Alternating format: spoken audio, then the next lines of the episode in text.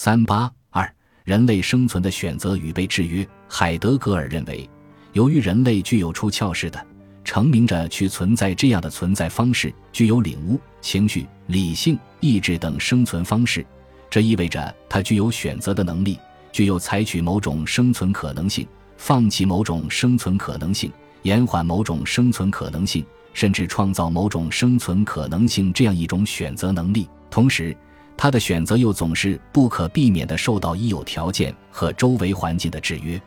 正是人类生存的选择和被制约的一体存在，规定了人类生存的诸多可能性，包括处在必然性之中的自由这样的可能性、正面的的可能性或负面的可能性、正确的可能性或错误的可能性。需要注意的是。由于到目前为止，人类还主要是以各种不同社会、不同民族相对独立的形态而存在的。任何一个社会或民族都是众多个体的共在过程。所以，尽管今天的人类各民族的生存越来越走向全球化，但仍然还是以各个民族或各个社会为主体。因此，海德格尔对人类生存的选择与被制约。实际上也主要是以不同民族主体为讨论对象的。当然，他看到了当今各民族日益走向一体共存的一些共同问题。对于后面这一点，这里不做专门讨论。综合海德格尔的前后期整体思想，可以把他关于人类生存的选择与被制约的思考分为以下三个方面：第一，生存的选择与被制约，意味着无论是任何一个民族的共在。还是一个民族中的众多个体在共在中的独在，都会受到已有的各种必然性的制约，也都会因新生成的必然性而被制约。这对于任何一个民族及众多个体的整体生存来说，它作为一个整体所遭遇到的必然性，它对这种必然性的自觉承担，就是它生存的天命；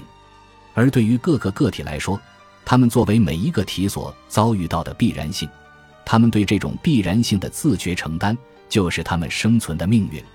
同时，任何一个民族或任何一个个体，在能够相对正确的认知和自觉选择承担各自所遭遇的必然性的意义上，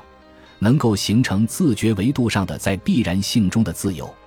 所谓在必然性中的自由，是说，在人这个类中的任何民族或个体。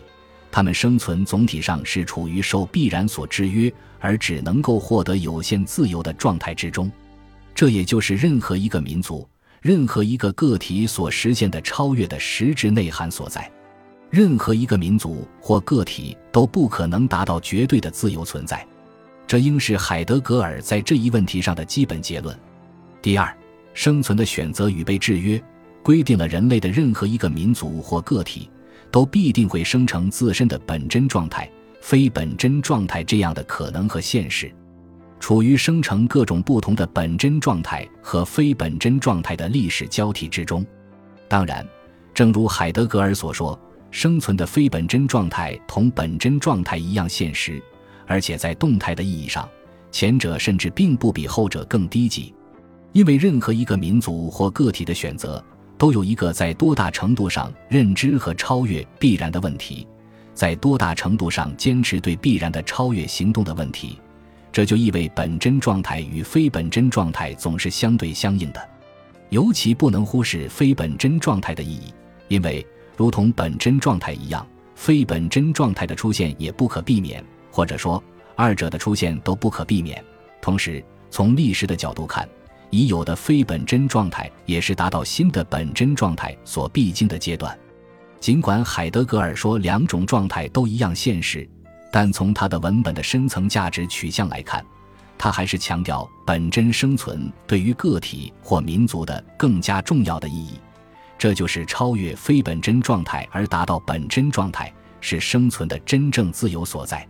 因为非本真状态意味着人类生存的非自由状态。而实现本真状态及自由状态，是对于人类生存的根本要求。前期，海德格尔认为，这在个体之为个体、民族之为民族、人类之为人类的生存根基上有其源头，这是融领悟和情感于一体的原始力量——良知。后期，海德格尔认为，这是来自存在本身之真或大化运行之真的根本要求。实际上，他想说，不断实现本真状态或达于这样的自由，是人类不断提升和进步的关键所在。第三，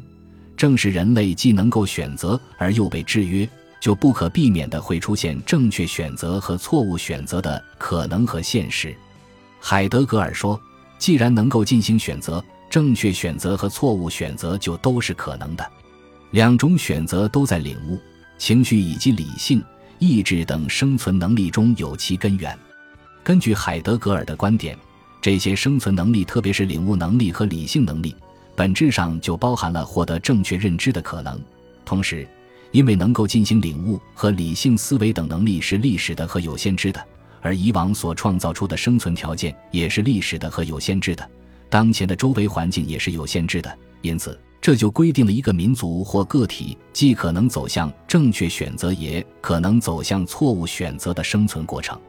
这样，人类既会做出正确选择，也会做出错误选择。这是人类生存的常态，因而，正如不能一般的贬低人类生存的非本真状态一样，也不能一般的贬低人类的错误选择。从海德格尔的思想深层来看，他也同样认为，正确选择和错误选择是一个互为对待、历史性的相互向对方生成的过程。人类历史的进步，每一民族的进步，每一个体的进步。都是在正确选择和错误选择的动态转换中实现的。